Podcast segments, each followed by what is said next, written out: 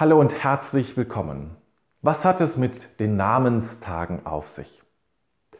Das ist nicht der Kern dessen, worüber ich heute sprechen will, aber davon möchte ich ausgehen und dann etwas entwickeln, was du für dich heute nutzen kannst, was dir helfen kann, in dieser oder in anderen Zeiten äh, dich zu stärken und Inspiration zu erlangen. Aber ich möchte es ein bisschen auch historisch sehen, weil das wichtig ist, es zu verstehen, woher eigentlich dieser Gedanke kommt. Da weitet sich dadurch. Ja, es ist etwas sehr Katholisches, Namenstage. Und ich weiß, in meiner Kindheit, da war das schon so im Abklingen, aber war, wurde Namenstag immer noch gefeiert. Und natürlich im Kloster ist der Namenstag ein ganz wichtiges Fest und äh, wird dann verlesen und man wird gratuliert. Der Geburtstag wird nicht verlesen, höchstens wenn man einen runden Geburtstag hat. So wichtig ist im Kloster der Namenstag. Und deswegen, man sucht sich einen neuen Namen aus, meistens wenn man ins Kloster geht und hat dann wahrscheinlich auch eine Beziehung zu diesem Heiligen. Und in der Reformationszeit wurde der Namenstag noch mal stärker betont, gerade äh, in Unterscheidung zum Protestantismus und zur Reformation, dieses sehr katholische deutlich zu machen. In diesem Zusammenhang gehört auch die Heiligenverehrung und natürlich dieses Reliquienwesen, nenne ich es mal. Auch das möchte ich kurz erklären, damit es klarer wird. Ähm, in den Anfängen des Christentums haben sich in Rom die Menschen zu den Gottesdiensten um die Gräber versammelt. Die waren in Höhlen untergebracht, in den Katakomben und versammelten sich dort und äh, beteten und feierten Gottesdienst. Und da haben Leute außerhalb von Roms, die auch Christen waren, gesagt, und was ist mit uns? Was passiert mit uns? Wir möchten das auch. Und dann hat man sich irgendwann dran gemacht und die Gräber geöffnet und denen etwas mit, also ein Stück Knochen mitgegeben.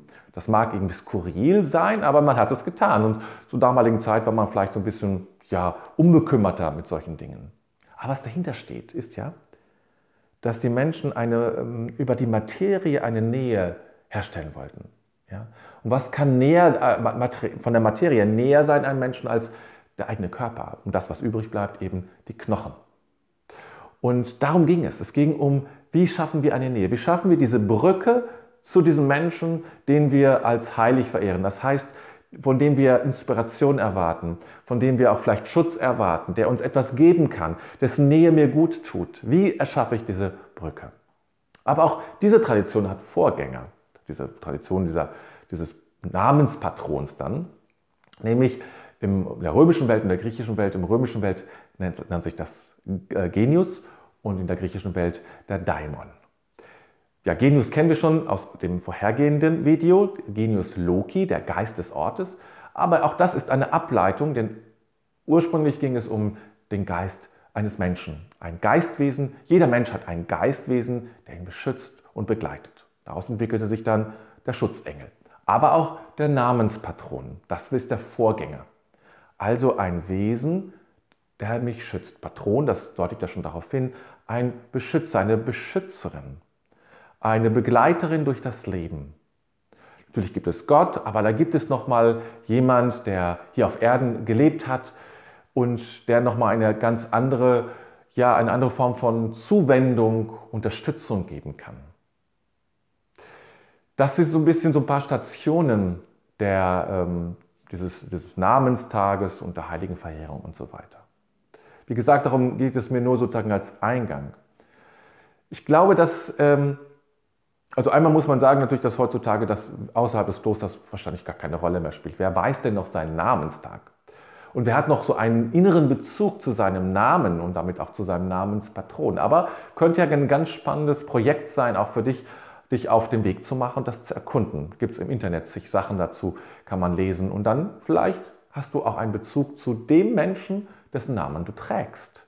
Zu dem Heiligen, zu der Heiligen, deren Namen du trägst. Das könnte ja schon mal eine Hilfe und eine Inspiration, Unterstützung sein. Mir geht es aber noch um etwas anderes. Ich zum Beispiel, ich habe ja zwei Namen. Ich habe einen Taufnamen und ich habe den Klosternamen. Ich habe zu beiden keine so innige Beziehung. Also ich habe den Ordensnamen mir ausgesucht, ganz bewusst, aber das hatte andere Gründe, nicht gar nicht so spirituelle. Und der andere Name, ja, sagt mir bis heute nicht sehr viel. Das heißt, mein Namenstag dann zu feiern, das mache ich natürlich, was gehört irgendwie zum Kloster dazu, aber es bringt mir nicht die Inspiration. Ich suche nicht unbedingt die Nähe zum heiligen David, dem König. Aber es gibt andere Menschen, andere Menschen, die vor mir gelebt haben, die schon gestorben sind, mit denen ich etwas anfangen kann, die mir wichtig sind, die mir auch schon durch ihre Bücher oder durch ihr Leben Inspiration gegeben haben. Und das ist genau der Punkt, an dem ich ansetzen möchte und wo ich dir einen Vorschlag geben möchte. Wir können Namenstag feiern für unseren Namenspatron, aber wir können auch einen Tag wählen, wo wir ja, einen Menschen, den wir besonders wichtig, der uns besonders wichtig ist auf der spirituellen Ebene, den wir in den Mittelpunkt unseres Tages stellen. So einen solchen Namenstag, einen solchen Tag eines, eines spirituellen Menschen. Beispielsweise gibt es einen Menschen, den ich äh, sehr schätze, das ist äh, Thomas Merton. Ja, kennst du vielleicht. Ja, ich könnte Thomas Merton, ich könnte diesem Thomas Merton einen Tag widmen und sagen, dieser Tag, dem widme ich Thomas Merton. Einfach so. Ich konnte gucken, ob ich den, den Todestag herausfinde oder den, den Eintrittstag in sein Kloster oder seinen Geburtstag oder was auch immer. Ich könnte es an, solch, an so einem solchen Tag festmachen und sagen, da bin ich durch dieses, durch dieses Datum schon mal verbunden. Das wäre eine Ebene. Ja? Das Datum verbindet mich mit Thomas Merton oder mit wem auch immer. Das könnte ich machen. Aber ich kann auch einen x-beliebigen Tag nehmen, weil ich einfach jetzt das machen möchte. Ich bin ja frei.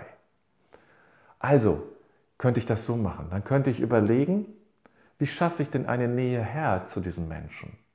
Ich könnte beispielsweise ein, ein Foto von Thomas Merton, es gibt Fotos von ihm, er hat im letzten Jahrhundert gelebt, da ist es nicht so schwierig, ein Foto. Bei anderen weit zurückliegenden Heiligen oder spirituellen Personen, Persönlichkeiten ist das vielleicht schwieriger, hat man vielleicht nur ja, ein gemaltes Bild vielleicht, weil es schon sehr lange her ist. Oder vielleicht auch gar nicht. Dann kann man, wenn man das gar nicht hat, schreibt man vielleicht einfach seinen Namen auf eine Karte oder ihren Namen.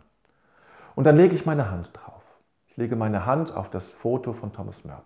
Oder ich lege meine Hand auf, das, auf die Karte mit dem Namen des Menschen, dessen, äh, dem ich diesen Tag widme.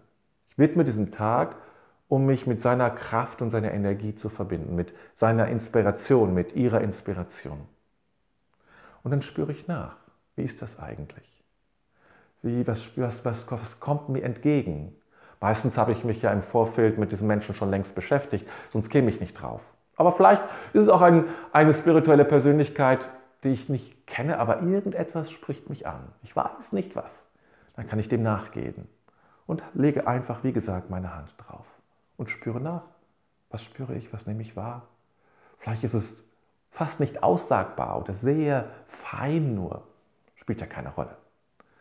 Ich kann es aussagen, ich kann es festhalten oder auch nicht. Das ist eine Möglichkeit.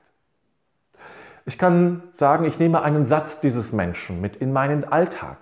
Ich nehme einen Satz mit und bewege ihn immer wieder. Wiederhole ihn dann und wann mal im Laufe des Tages, um darüber zu meditieren, um ihn einfach auf mich wirken zu lassen. Was hat dieser Mensch gesagt und was war so bedeutsam? Oder ich lese ein Buch oder Seiten aus einem Buch. Auch eine Möglichkeit. Dann kann ich noch einen Schritt weiter gehen. Ich kann sagen, okay, ich, ähm, ich frage etwas. Es gibt diese ganz schöne Übung, die man machen kann, äh, wo man ähm, eine Frage stellt, ganz normal eine Frage, die du hast, die du diesem Menschen stellen willst. Und dann verbindest du dich sozusagen, gehst auf die andere Seite, verbindest dich innerlich mit diesem Menschen versucht so nah wie möglich dem zu kommen und aus dieser Nähe heraus, aus diesem inneren Zustand heraus eine Antwort zu formulieren auf deine eigene Frage. Und dann gehst du wieder zurück auf die andere Seite und antwortest darauf, hast vielleicht eine, eine weitere Frage. Und du gehst wieder auf die andere Seite und überlegst und gehst wieder ganz nah dran an diesen Menschen. Thomas Merton in diesem Fall vielleicht. Und guckst, welche Antwort würde er wohl geben. Und zwar nicht, indem du nachdenkst, sondern indem du spürst aus der Intuition heraus. Es braucht einen Augenblick. Es braucht auch Übung. Aber es kann, es kann funktionieren. Dann ist das eine schöne Übung, wie du mit Thomas Merton oder mit wem auch immer in Kontakt kommst und ähm, die Inspiration geben lässt von diesen Menschen. Denn so kann man es sehen, ja. Die Menschen, die du verehrst für ihre spirituelle Weisheit, sind schon in dir. Sie sind Seiten in dir, Aspekte, Zustände in dir, spirituelle Zustände in dir. Und die kannst du nutzen für dich. Die kannst du nutzen, mit, denen kannst du Kontakt aufnehmen. Das, darum geht es ja eigentlich, ja? diesen Kontakt aufzunehmen und zu nutzen. Und so kannst du den Tag gestalten. Du kannst die Inspiration und du kannst ja, jeden Menschen, den du verehrst und achtest für seine spirituelle oder menschliche Qualität, für dich als Ressource, als Kraftquelle und Inspirationsquelle nutzen. Und das finde ich so hilfreich. Und so kann man diesen etwas, vielleicht etwas antiquierte Form der Heiligenverehrung, Namenspatrone, übersetzen in eine neue Form. Denn oft ist in diesen etwas oft antiquierten oder ein bisschen veraltet anschau, äh, anzusehenden ähm, Möglichkeiten und Rituale ein sehr hilfreicher Kern, den wir in unsere Gegenwart hineinbringen können und neu nutzen können. Damals hat man es auch nicht anders gemacht. Warum sollen wir es heute nicht auch einfach neu erfinden, neu entdecken? Und so hast du, kannst du immer wieder, immer dann, wenn du es brauchst, dir einen Menschen herannehmen, sagen, mit dir möchte ich Kontakt aufnehmen, mit dir möchte ich, dir möchte ich nah sein.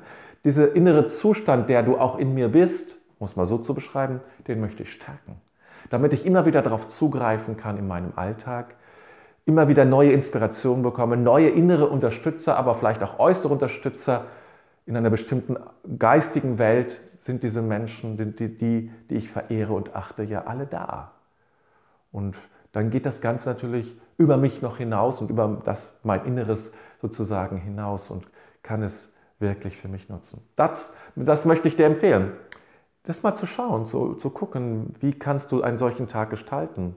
Du kannst auch deinen Namenspatron oder Namenspatronin nehmen, die du schon hast und hast vielleicht da eine Beziehung zu oder jemand anderes, egal, das wirklich einen Tag zu nehmen, den du einem Menschen widmest, der dir spirituell, der dich spirituell unterstützen kann, der dir etwas zu sagen hat, der, das, der, dich, der, der dir Rückenwind gibt auf deinem Weg und damit in Kontakt zu kommen und zu bleiben. Das ist doch eine sehr schöne Aufgabe, die man sich selber stellen kann. Ja, ich wünsche dir viel Freude dabei, das in deiner Art und Weise umzusetzen. Mach's gut, bis bald.